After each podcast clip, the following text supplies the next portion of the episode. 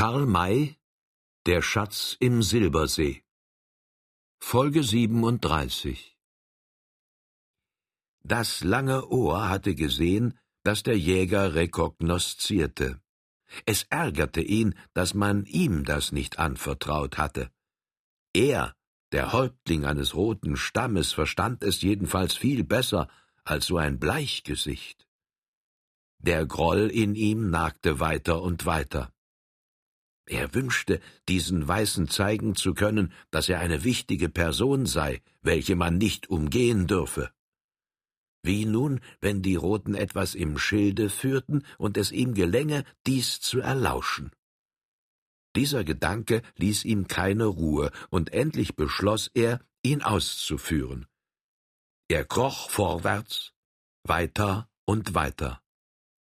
Aber es war nicht so leicht, wie er es sich vorgestellt hatte, denn das Steingeröll lag nicht fest, es bewegte sich unter seinen langen Gliedern. Darum musste er seine Aufmerksamkeit mehr unter sich als vor sich richten. Wieder kollerte unter ihm ein Stein.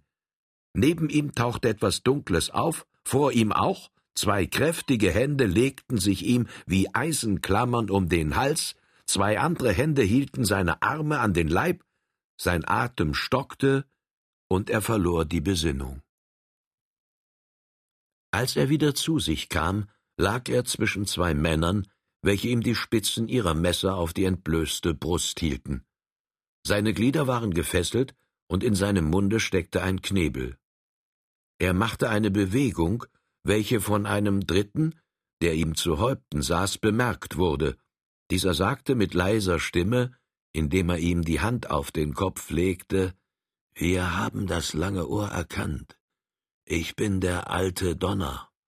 Wenn das lange Ohr klug ist, wird ihm nichts geschehen, ist er aber unklug, so wird er die Messer kosten, welche er auf seiner Brust fühlt. Er mag mir durch ein Nicken mit dem Kopfe zu erkennen geben, ob er meine Worte hört. Der gefangene Häuptling gab das gewünschte Zeichen. Er lag hier zwischen Leben und Tod, und es verstand sich ganz von selbst, dass er das Leben wählte. Es überkam ihn eine große Genugtuung bei dem Gedanken, dass es ihm jetzt möglich sei, sich an den stolzen eingebildeten Weißen für die ihm widerfahrene Zurücksetzung und Beleidigung zu rächen. Das lange Ohr mag mir ferner zu verstehen geben, ob er nur leise sprechen will, wenn ich ihm den Knebel aus dem Munde nehme, fuhr der andere fort. Der Aufgeforderte nickte wieder und sofort wurde der Knebel entfernt, doch warnte der alte Donner, wenn du ein lautes Wort sprichst, wirst du sterben. Willst du dich aber mit mir verbinden, so soll dir alles verziehen sein, und du wirst Teil an unserer Beute haben. Antworte mir. Beute. Bei diesem Worte kam dem Timbabatschen ein Gedanke, ein großer, ein kostbarer Gedanke. Er hatte ein Gespräch zwischen dem großen und dem kleinen Bären belauscht, ein Gespräch, welches ihm noch jetzt Wort für Wort im Ohre klang. Beute. Ja, Beute sollte es geben, Beute, wie sie noch nie nach einem Kampfe ausgeteilt worden war. Von diesem Augenblicke an war er der Sache der Utahs mit Leib und Seele ergeben.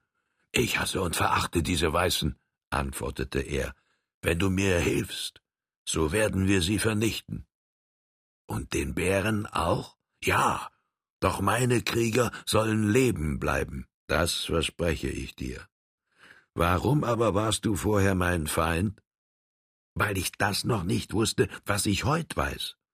Die Bleichgesichter haben mich so beleidigt, dass ich ihr Blut haben muss. Diese Rache soll dir werden. Ich werde bald sehen, ob du es ehrlich mit mir meinst oder mich betrügen willst. Ich bin dir treu und werde es dir beweisen, besser und vollkommener, als du jetzt ahnen kannst.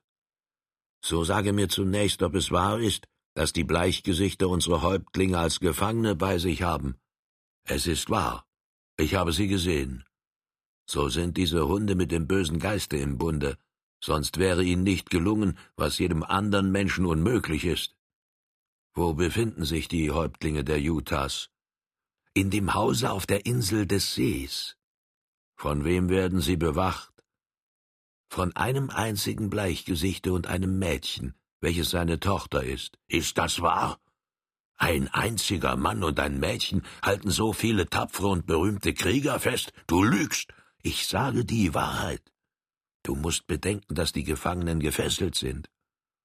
So will ich es glauben. Das ist auf der Insel. Wie viele Krieger aber befinden sich am Ufer? Keiner. Mensch, wo ist dein Verstand? Keiner. Die Weißen und meine Timberbatschen waren da, sonst niemand, und diese alle waren nach dem Canyon geritten, um gegen euch zu kämpfen. Welche Unvorsichtigkeit! Und das soll ich für Wahrheit halten. Es ist keine Unvorsichtigkeit, denn diese Hunde halten dich für unschädlich, weil es ihnen unmöglich erscheint, dass du ohne ihr Wissen nach dem See kommen kannst. Ist das denn möglich? Ja. Grad dadurch kann ich dir beweisen, dass ich es ehrlich mit dir meine. Uff. Der Weg in diesem Canyon hinauf ist nicht der einzige. Es gibt noch einen anderen. Ja. Wenn du willst, werde ich dich führen. Wo ist dieser Pfad? Eine Strecke abwärts von hier liegt zwischen zwei Felsensäulen eine Spalte, durch welche man über eine Höhe in einen tiefen Felsenkessel gelangt, aus dem ein Hohlweg nach dem See führt. Ich bin diesen Weg mit dem großen Bär geritten. Und am See sind wirklich keine Krieger? Nein, wenn nicht die zweihundert Navajos indessen gekommen sind, welche noch erwartet werden. Sie sind noch nicht da, denn sonst wären sie sofort hierher in den Canyon geeilt, um gegen uns zu kämpfen. Wie lange braucht man, um von hier aus auf diesem anderen Wege nach dem See zu gelangen? Drei Stunden. Das ist viel, sehr viel. Aber der Lohn ist groß. Es fallen alle Feinde in deine Hände. Du befreist deine Häuptlinge und Krieger. Und er stockte. Und? Sprich weiter. Und außerdem findest du eine Beute, wie es noch niemals eine gegeben hat. Eine Beute? Bei den Navajos, du meinst ihre Pferde und Waffen denn weiter ist bei ihnen nichts zu finden. Ich spreche nicht von den Navajos, sondern von den beiden Bären und ihrem Silbersee, auf dessen Grunde ungeheure Reichtümer aufbewahrt liegen, Gold, Silber und edle Steine in großer Menge. Wer hat dir das weiß gemacht? Niemand. Ich habe es von den beiden selbst gehört. Ich lag des Abends im Dunkel unter den Bäumen. Sie kamen und blieben ganz in meiner Nähe stehen, ohne zu wissen, dass ich mich dort befand. Da sprachen sie von diesen ungeheuren Schätzen. Wie sind dieselben in den See gekommen? Ein Volk, welches vor langer Zeit hier wohnte und unterjocht wurde, hat sie dort aufbewahrt. So sind sie wohl längst verdorben. Und wie könnte man sie heraufbekommen, wenn sie auf dem Grunde des Meeres liegen, man müsste ihn ausschöpfen. Nein, da, wo jetzt der See ist, hat früher ein trockenes Tal gelegen. Jenes Volk hat einen Turm gebaut, dessen Spitze jetzt die Insel ist. Von diesem Turme aus wurde ein fester, hohler Gang gebaut, welcher über das Tal hinlief und da endete, wo jetzt der Canyon beginnt. Dann errichtete man einen starken, breiten Damm, damit das Wasser nicht mehr nach Norden ablaufen könne. Das Tal füllte sich mit Wasser und wurde zum See, aus welchem nun die Spitze des Turmes als Insel ragt. Als er voll war, lief sein Wasser nach dem Süden ab. Das Ende des Ganges aber wurde durch Steine verdeckt. Das alles soll wahr sein, vollständig wahr, ich habe mich überzeugt. Die Steine heimlich entfernt und den Gang gefunden. Da, wo er beginnt, liegen Fackeln, welche notwendig sind, um den Gang zu erleuchten. Dieser führt auf dem Grunde des Sees hin nach der Insel, dem Turme, in dessen unterstem Stockwerke die Schätze liegen. Dieser Gang ist zugleich da, um das Wasser abzulassen und etwaige Feinde zu verderben, welche sich im Canyon befinden. Man öffnet eine Stelle des Ganges, das Wasser dringt ein, und ergießt sich in den Canyon, und alles, was in demselben ist, muss ersaufen. Uff. Das wäre etwas für uns, wenn wir die Bleichgesichter ersaufen lassen könnten. Das darf ich nicht zugeben, weil meine Timberbatschen mitertrinken würden. Das ist wahr. Aber wenn alles sich wirklich so verhält, wie du sagst, so sind die Weißen ohne dies verloren. Es wird sich finden, ob du es aufrichtig meinst. Willst du uns jetzt nach dem See führen? Ja, ich bin sehr gern bereit dazu. Aber welchen Teil der Reichtümer werde ich bekommen? Das werde ich bestimmen, sobald ich mich überzeugt habe, dass du mir die Wahrheit gesagt hast. Ich werde dich jetzt losbinden und dir ein Pferd geben lassen, aber beim geringsten Versuch zur Flucht bist du verloren. Der Häuptling gab seine Befehle mit leiser Stimme. Bald saßen alle Utahs im Sattel und ritten den Canyon zurück, erst natürlich mit der größten Vorsicht, um kein Geräusch zu verursachen. Sie erreichten die Stelle, an welcher die Weißen aus dem Canyon nach dem Felsenkessel abgebogen waren, und folgten derselben Richtung. Der Ritt war jetzt des Nachts noch viel beschwerlicher als am Tage, aber die Roten hatten wahre Katzenaugen, und auch ihre Pferde fanden sich leicht zurecht. Es ging die schiefe Ebene hinauf, drüben in den Kessel hinab und dann in die Felsenenge hinein, genau auf demselben Wege, den die Weißen geritten waren. Die letzte Hälfte des Rittes wurde dadurch erleichtert, dass der Mond aufgegangen war. Der Weg lag nicht tief und wurde ziemlich hell beschienen. Genau nach der Schätzung des langen Ohres waren drei Stunden vergangen, als die Utahs da ankamen, wo die Bäume begannen. Sie hielten an und schickten einige Kundschafter vor, welche erforschen sollten, ob man weiter könne. Sie hatten sich ungefähr fünf Minuten entfernt, als ein Schuss und gleich darauf noch einer fiel. Nach kurzer Zeit kehrten sie zurück, indem sie einen von ihnen getragen brachten. Er war tot. Die Bleichgesichter sind nicht mehr im Canyon, wurde gemeldet. Sie stecken am Eingange zum See und haben auf uns geschossen. Unserem Bruder ist die Kugel in das Herz gedrungen. Er war so unvorsichtig, sich im Mondscheine aufzurichten. Diese Nachricht rief das Misstrauen des alten Donners wach. Er glaubte, von dem langen Ohre betrogen worden zu sein. Er dachte, dieser stehe mit den Weißen im Bunde und habe von ihnen den Auftrag erhalten, sich absichtlich ergreifen zu lassen, um ihnen die Utahs vor die Gewehre zu liefern. Dem langen Ohr gelang es aber, dieses Misstrauen zu zerstreuen. Er bewies, dass er diese Absicht gar nicht hegen könne und fügte hinzu, die Bleichgesichter haben sich, da sie viel schwächer sind als ihr, in der Dunkelheit des Canyons nicht für sicher gehalten und sind nach dem See gegangen, wo sie glaubten, dass ihr sie nicht überfallen könnt. Der Eingang zu dem Tale ist so schmal, dass sie ihn gegen euch leicht verteidigen können. Es ist euch also, vollends jetzt bei Nacht, nicht möglich, ihn zu erzwingen, aber ihr werdet ihnen in den Rücken kommen. Wie ist das möglich? Durch den Gang, von welchem ich gesprochen habe. Er mündet nur wenige Schritte von hier. Wir öffnen ihn, indem wir die Steine fortnehmen und steigen ein. Wenn wir die Fackeln anzünden, können wir ihm leicht folgen. So gelangen wir in den Turm und steigen im Innern desselben empor, um auf die Insel zu kommen. Dort gibt es stets einige Kanus, in denen wir an das Ufer rudern. Dann befinden wir uns im Rücken der Feinde und werden sie leicht überwältigen, zumal meine Timbabatschen, sobald ich es ihnen befehle, sich auf eure Seite stellen werden. Gut. Die Hälfte der Utahs bleibt hier und die andere Hälfte folgt uns in den Gang. Zeige ihn uns. Die Utahs waren von ihren Pferden gestiegen. Das lange Ohr führte sie zur Seite bis zu der Stelle, an welcher der Canyon begann. Dort lehnte ein Steinhaufen am Felsen. Die Steine müssen fort, sagte der Timbabatsche. Dann werdet ihr die Öffnung sehen. Der Haufen wurde entfernt, und es zeigte sich ein dunkles Loch, fünf Ellen breit und drei Ellen hoch. Die Häuptlinge traten hinein und fanden, als sie um sich tasteten, einen ganzen Vorrat von Fackeln, welche aus Hirsch und Büffeltalg gefertigt waren. Mit Hilfe der Punks wurde Licht gemacht. Man verteilte die Fackeln und steckte sie in Brand. Dann drang man in den Gang ein. Es herrschte eine dumpfe Luft in demselben, aber feucht war es nicht.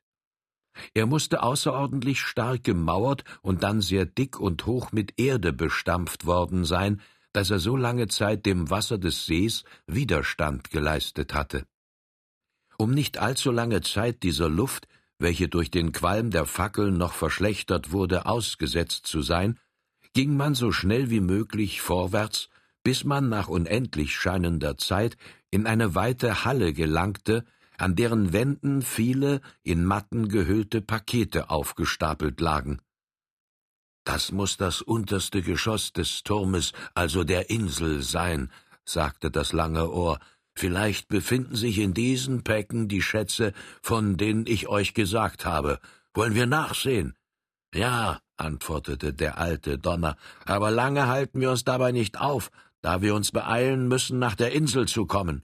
Später haben wir mehr Zeit dazu. Als man von einem der Pakete die Hülle entfernt hatte, sah man im Scheine der Fackeln eine Götzenfigur goldig erglänzen. Diese eine Figur repräsentierte für sich allein ein Vermögen. Ein zivilisierter Mensch hätte vor Entzücken betrunken werden können, diese roten blieben kalt. Man breitete die Matte wieder über den Götzen und schickte sich zum Aufstiege an. Es waren, wenn auch nicht ganz in Gestalt unserer Treppen, schmale Stufen gemauert, welche nach oben führten. Sie boten nur für eine Person Platz, darum mussten die Roten im Gänsemarsch sich hintereinander halten. Das lange Ohr stieg mit einer Fackel in der Hand voran. Noch hatte er die oberste Stufe dieses Geschosses nicht erreicht, so hörte er unter sich einen Schrei, welchem die Angstrufe von vielen Lippen folgten.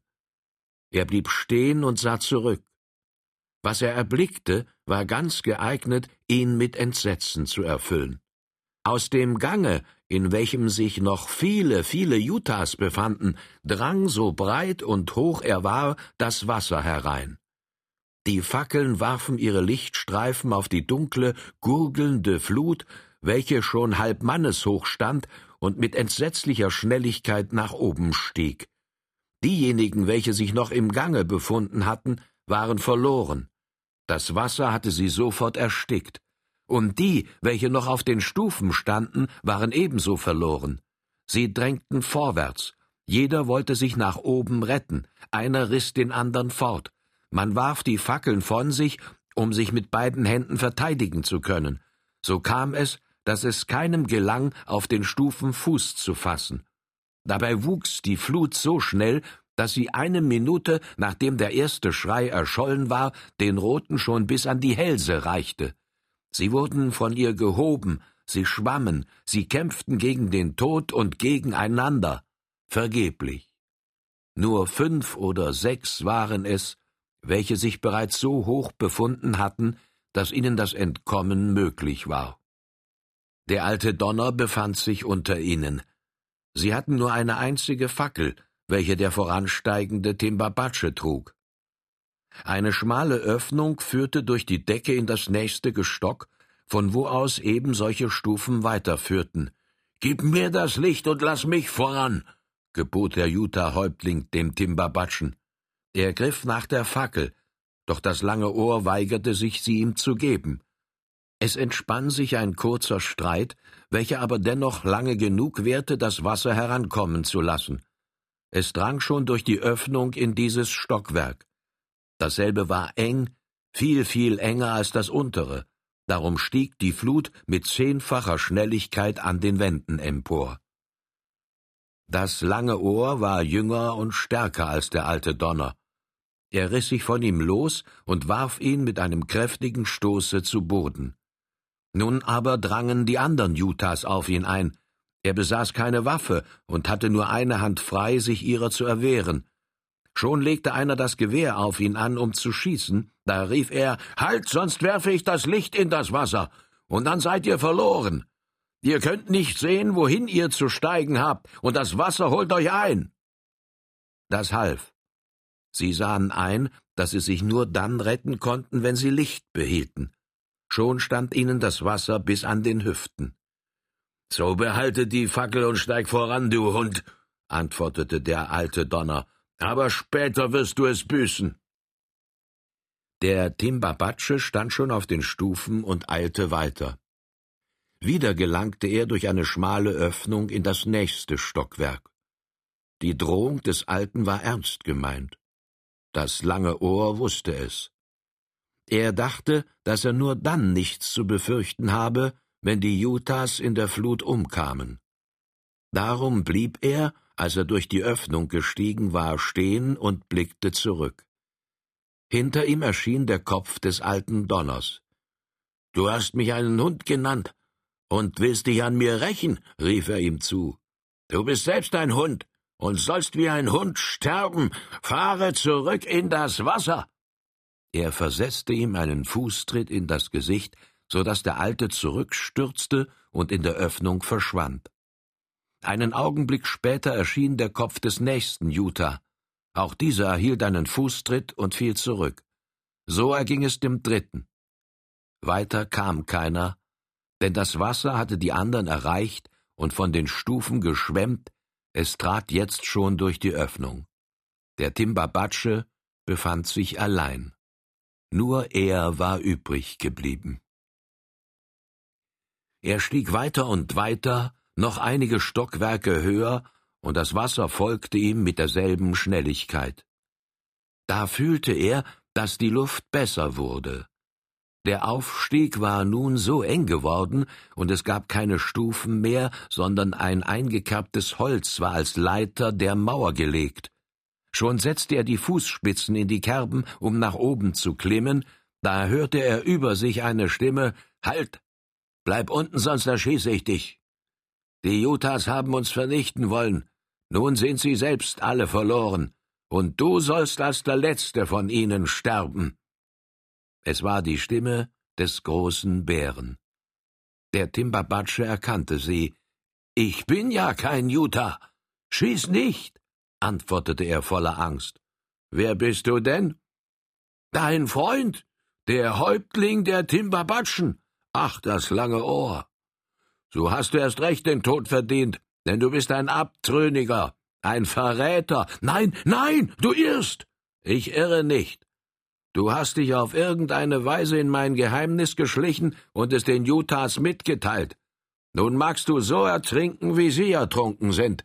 Ich habe nichts verraten, beteuerte der Rote voller Angst, denn das Wasser stieg ihm schon bis an die Knie. Lüge nicht, lass mich hinauf, bedenke, dass ich stets dein Freund gewesen bin. Nein, du bleibst unten. Da ließ sich eine andere Stimme hören, nämlich diejenige Old Firehands. Lass ihn herauf. Es ist des Fürchterlichen genug geschehen. Er wird seine Sünde eingestehen. Ja, ich gestehe es. Ich werde euch alles, alles sagen, versicherte das lange Ohr, denn das Wasser reichte ihm schon fast bis an die Hüfte. Gut, ich will dir das Leben schenken und hoffe, dass du mir dafür dankbar sein wirst. Meine Dankbarkeit wird ohne Grenzen sein. Sage mir, was du willst, und ich werde es tun. Ich halte dich beim Wort. Nun komm herauf. Der Rote warf, um mit beiden Händen klettern zu können, die Fackel in das Wasser und stieg hinauf. Als er oben anlangte, sah er sich in demjenigen Raume des Inselgebäudes, in welchem sich der Herd befand. Vor der offenen Tür brannte ein Feuer, und bei dem hereinfallenden Scheine desselben sah er den großen Bären, Old Firehand und Old Shatterhand. Er sank vor Müdigkeit und infolge der ausgestandenen Angst nieder, raffte sich aber schnell wieder auf, um hinauszuspringen und rief Fort, fort hinaus, sonst kommt das Wasser, ehe wir uns retten können. Bleib hier, antwortete der große Bär. Du hast von dem Wasser nichts mehr zu befürchten, denn es kann im Innern der Insel nicht höher steigen, als es draußen steht. Du bist gerettet und wirst uns nun erzählen, wie du von deinem Posten weg und hierher gekommen bist. Als Old Shatterhand im Canyon seine kühne Rekognition beendet hatte, war er zu den Gefährten zurückgekehrt. Sie und die Timbabatschen lagen schweigsam in ihren Verstecken, denn die Aufmerksamkeit aller musste nach draußen gerichtet sein, da den Utahs sehr wohl ein heimliches Herbeischleichen zuzutrauen war. Es mochte ungefähr eine Stunde vergangen sein, als Old Shatterhand der Gedanke kam, wieder nach den Posten zu sehen. Er schlich sich hinaus und zunächst nach der Stelle, an welcher er das lange Ohr gelassen hatte. Sie war leer.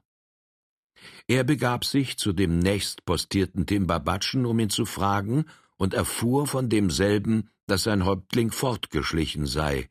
Wohin? Zu den Utahs. Er ist noch nicht wieder zurück.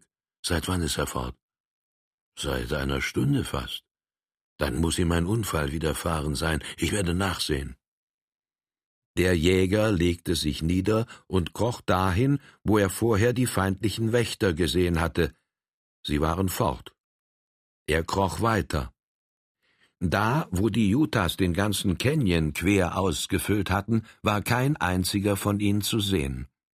Old Shatterhand forschte mit äußerster Vorsicht weiter nach. Er sah und fand keinen Utah, aber auch den Häuptling nicht. Das war mehr als besorgniserweckend. Er kehrte zurück, um Winnetou und Firehand zu holen, damit diese sich an dem Nachforschen beteiligen sollten. Alle ihre Mühe war vergeblich.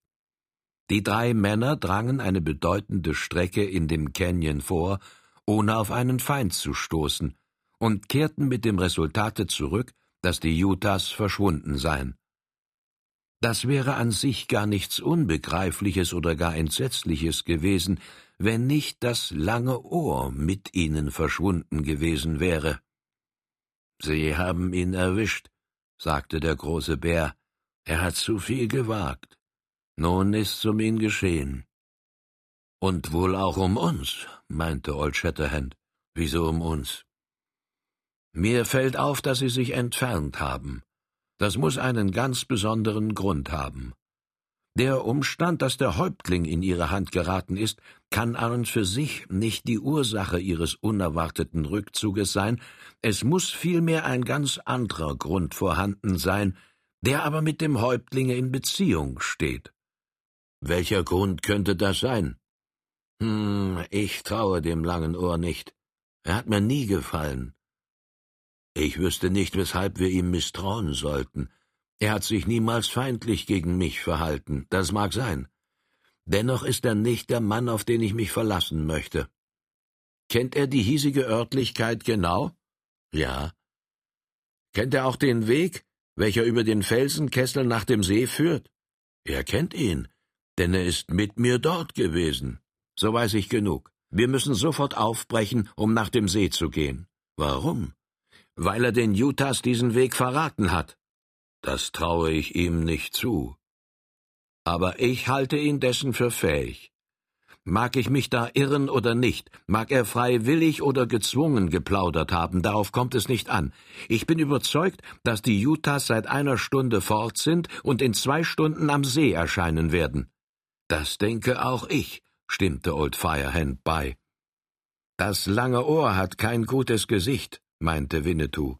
Meine Brüder mögen schnell nach dem See kommen, sonst sind die Utahs eher dort als wir und nehmen Butler und seine Tochter gefangen. Da diese drei Männer derselben Ansicht waren, verlor der große Bär etwas von seinem Vertrauen und sprach nicht gegen den sofortigen Aufbruch. Man stieg zu Pferde und ritt den Canyon hinauf, so gut es in der Finsternis gehen mochte. Es dauerte wohl eine Stunde, ehe man den Eingang des Seetales erreichte. Dieser wurde besetzt, und zwar von Weißen, weil nun, da ihr Häuptling abhanden gekommen war, den Timbabatschen nicht mehr ein unbedingtes Vertrauen geschenkt werden konnte. Butler befand sich nicht mehr auf der Insel. Er hatte mit seiner Tochter in dem Gebäude gesessen, unter ihnen lagen die Gefangenen, welche miteinander sprachen. Ihre Stimmen drangen dumpf nach oben. Es klang so geisterhaft, dass Ellen sich zu fürchten begann, und sie bat ihren Vater, die Insel zu verlassen und mit ihr hinüber an das Ufer zu gehen. Er erfüllte ihre Bitte und ruderte sie hinüber. Als es Nacht geworden war, brannte er ein Feuer an, war aber so vorsichtig, sich nicht an dasselbe zu setzen, vielmehr zog er sich mit Ellen in den Schatten zurück wo beide den erleuchteten Platz übersehen konnten ohne selbst bemerkt zu werden. Es war für sie unheimlich, so allein an diesem einsamen und gefährlichen Orte zu sein. Darum freuten sie sich, als die Weißen jetzt mit den Timbabatschen zurückkehrten. Da die Utahs erst in einer Stunde erwartet werden konnten, genügte es, dass die Hälfte der Rafters vorn am Eingange postiert waren. Die anderen Weißen lagerten sich um das Feuer. Die Timbabatschen brannten sich ein zweites an, bei welchem sie Platz nahmen, um sich über das Verschwinden ihres Häuptlings zu unterhalten. Sie waren überzeugt, dass er ganz gegen seinen Willen in die Hände der Utahs geraten sei. Dass die Weißen ihn im Verdacht der Verräterei hatten, war ihnen wohlweislich verschwiegen worden.